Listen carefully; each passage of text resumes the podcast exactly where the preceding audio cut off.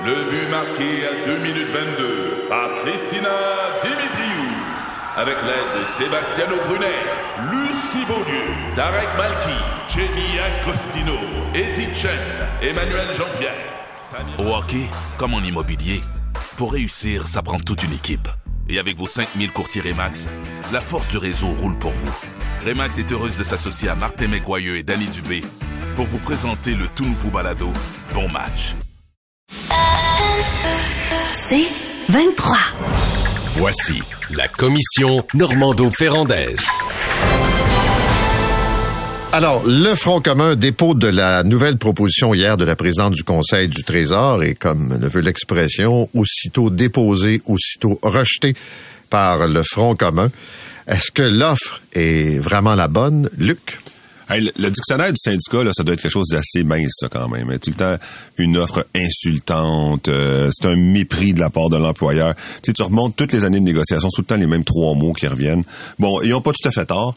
Euh, l'offre globale est sous l'inflation à 10,3% Il est passé de 9,5 à 10,3 euh, Oui, en, ajoutant un 1000 pièces forfaitaire, c'est un peu plus, mais pourquoi en dessous de l'inflation? Moi, je comprends pas. Euh, je comprends pas ça. Le privé donne l'inflation, on l'a vu dans les sondages. Pourquoi? C'est quoi l'idée de dire je vais donner moins que l'inflation à mes employés? Mes employés, en règle générale, j'ai de la misère à les recruter, j'ai de la misère à les retenir, il en manque dans tous les domaines, mais je vais leur donner moins que l'inflation. Comme ça, ils vont s'appauvrir. Je comprends pas. Là, évidemment, l'employeur va dire oui, oui, oui, mais on fait des correctifs dans certains jobs, comme par exemple les jobs, euh, euh, bon, les psychologues, la DPJ, les mécaniciens. On n'est pas capable de, trouver des ingénieurs non plus. On va, eux, on va leur donner un peu plus. On, met une enveloppe de 3% pour eux. Donc, on calcule ça dans l'enveloppe globale. Eh. Mais non. On va pas dire que tu vas payer les déficits et les failles que tu as avec certains métiers en pigeant dans la poche des autres. Ben non, ben non. Commence par donner l'inflation à tout le monde, puis après ça, tu corrigeras les failles. Puis d'ailleurs, corriger les failles. Avant d'engager un psychologue au, public à la place au privé, sais-tu que c'est pas en lui donnant 3% d'augmentation que tu vas réussir? La DPJ, là, la DPJ, Carman demande que les personnes qui sont en relation avec les familles soient augmentées parce qu'il manque 30 30% Là, as-tu une indication du marché que ça va pas, là? Alors, moi, je ferais comme ils ont fait pour les APTS euh, pendant la pandémie. Ils ont dit, on va prendre un métier, on va le régler. En PTS, ils étaient à 14 ils les ont boosté à 23, 24, 27 Et c'est ça qu'il fallait faire. Tu en prends un où qui, le système est pogné, est engorgé, il fonctionne plus. Et là, tu règles ce problème-là. Moi, je pense qu'avec la DPJ, c'est l'année de la DPJ. Nathalie. Euh, moi, j'ai envie de dire que toute négociation entre le gouvernement et ses employés devrait minimalement couvrir euh, l'inflation. Moi, je suis d'accord avec toi là-dessus, Luc, ça devrait être le, point de départ. Ce qui est intéressant dans ce qui nous occupe, c'est que les, les partis semblent engagés dans un dialogue de sourds depuis un an. Et j'ai l'impression qu'on se dirige vers une guerre d'usure. Je ne vois pas de solution euh, de sortie de crise là à court terme possible. Et puis, encore une fois, à moins d'un miracle, mais ça m'étonnerait, là, mais euh, on n'aura pas d'entente avant Noël. Et croyez-moi, les amis, novembre sera très chaud et ça ne sera pas à cause de la météo.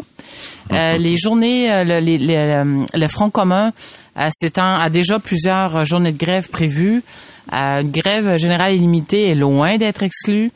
Alors, il y a deux choses, de deux choses là. Soit on s'assoit, puis on tente de s'entendre, et, l'appel de la ministre, j'espère qu'il sera entendu, ou encore le gouvernement adopte une loi spéciale.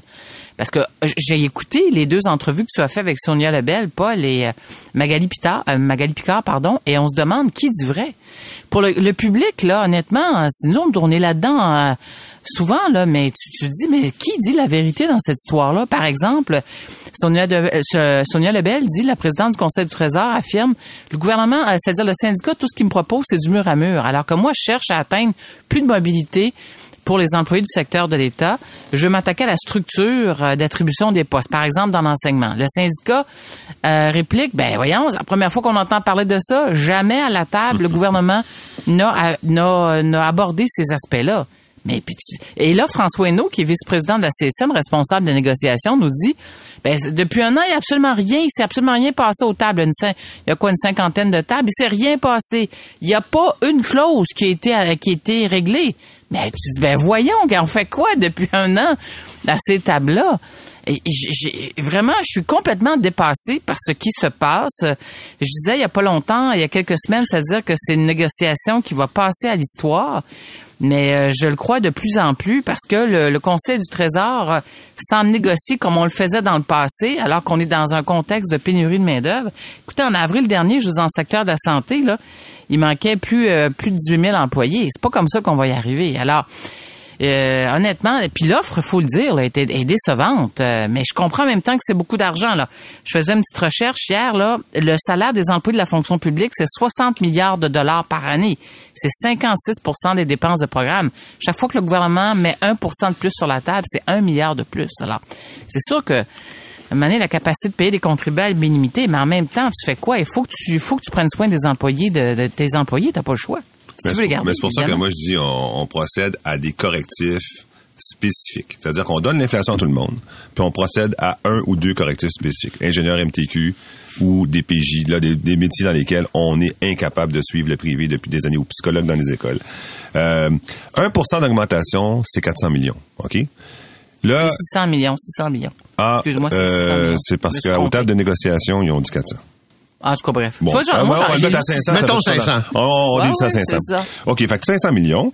Donc, 21% fois 500 millions, c'est 10 milliards. Et on peut pas ajouter 10 milliards récurrents. En plus, c'est sur 3 ans. Ça veut dire dans 3 ans, il faudrait que tu rajoutes un autre 10 milliards. Et ça marche pas. on, on s'entend que ça marche pas. Donc, OK, même qu'il faut dire attention, là.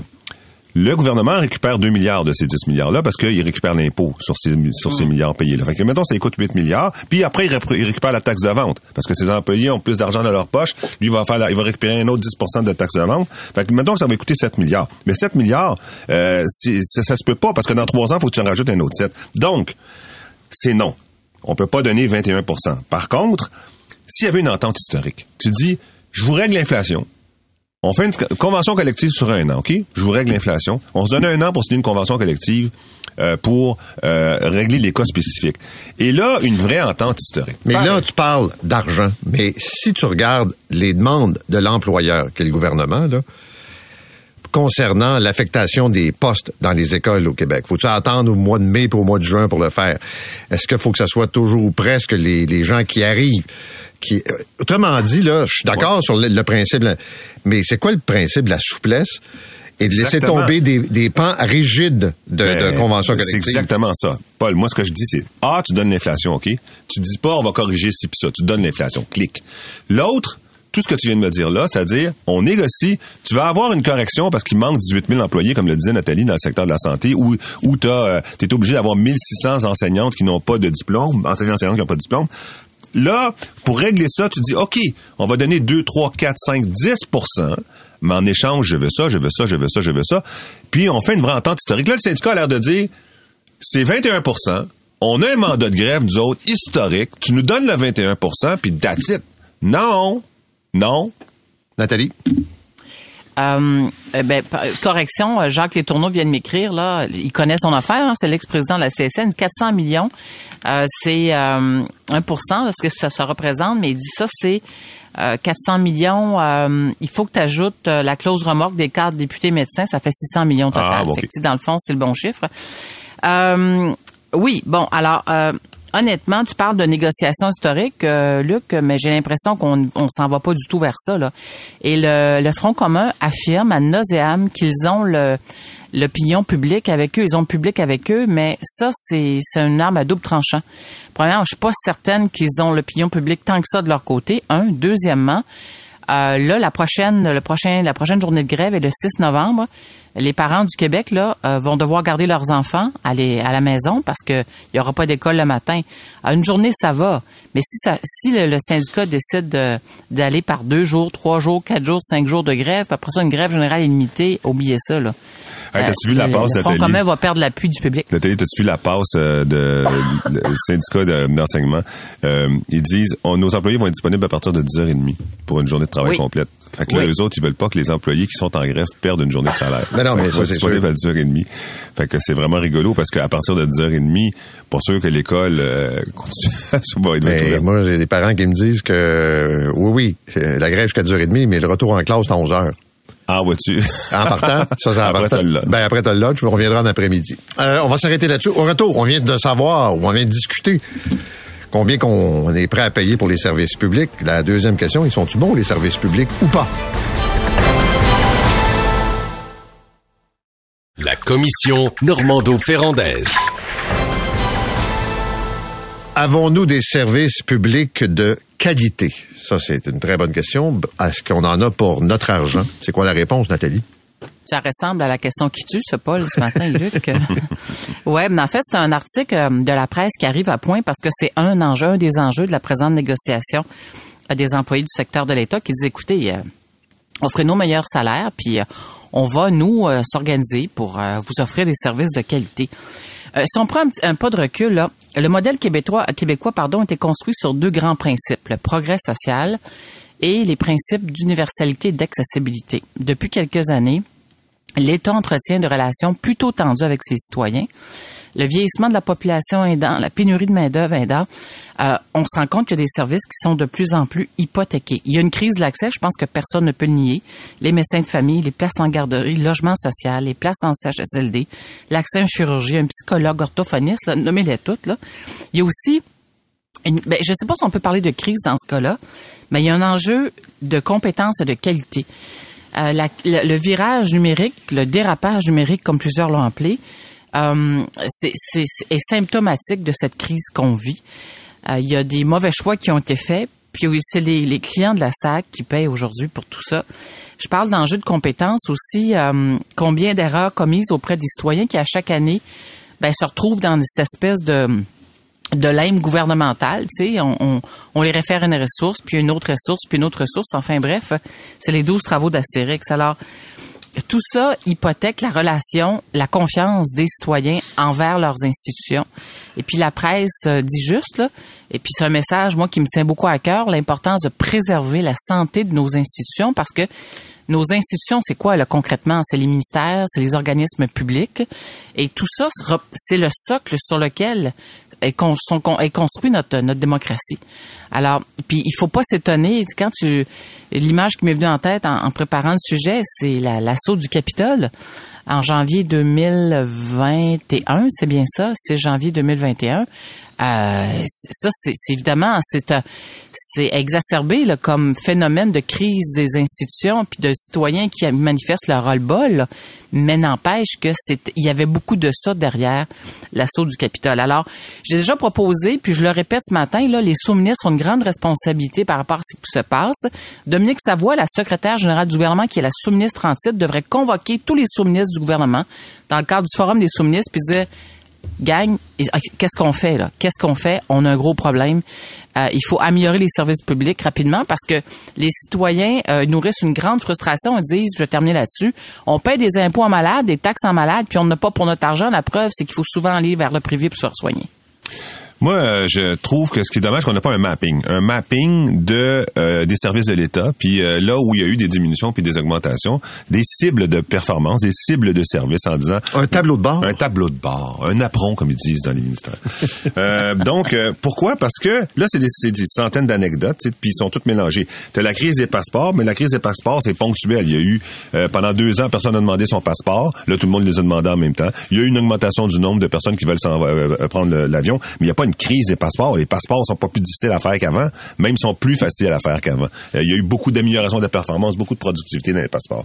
Mais tu peux pas mettre cette crise-là sur le même étage euh, que le manque d'infirmières.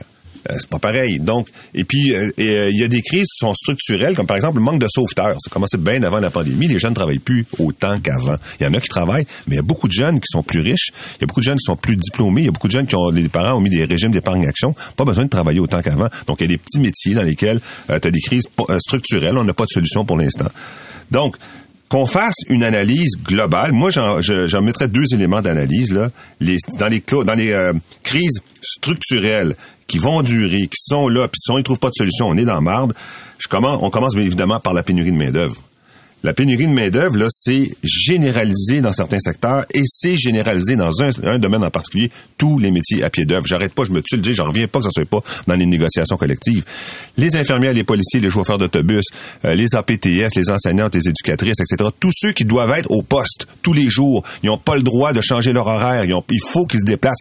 Comment ça se fait qu'on n'a pas un travail qui est, qui est fait dans les tables de, de, de, négociation sur la convention collective pour dire ces employés-là devraient être payés 15 de plus que les employés qui restent à la maison. Point final. Tu sais que ben, qu'on l'étudie, ça, va être 10, 11, 12, 13, 14, 15, on ne sait pas, mais qu'on l'étudie puis qu'on le règle parce que c'est là que le bas blesse dans tous les domaines. Dans tous les domaines de la société, c'est est-ce que j'ai un employé? À temps Puis là il y a, a un ajout. Est-ce que je suis à pied d'œuvre d'une part, point d'interrogation, est-ce que je suis en contact avec le public? Contact avec le public là, les infirmières là, il manque 40 il y a 40 des infirmières qui partent après 5 ans, complètement écœurées. Là, on dit, nos infirmières sont pas assez payées. Non, pas vrai. Nos infirmières sont assez payées. En Ontario, ils sont beaucoup plus payées. Il y en a 34% qui partent.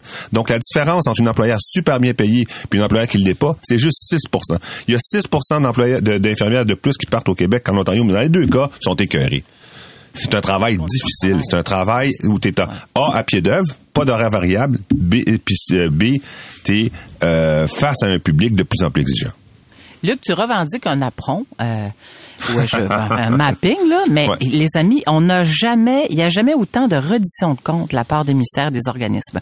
Il y a des rapports d'activité, il y a des plans stratégiques, il y a l'étude des crédits, il y a les plans d'action. Écoutez, jamais, jamais, là, il y a eu autant de documents produits de toutes sortes, là.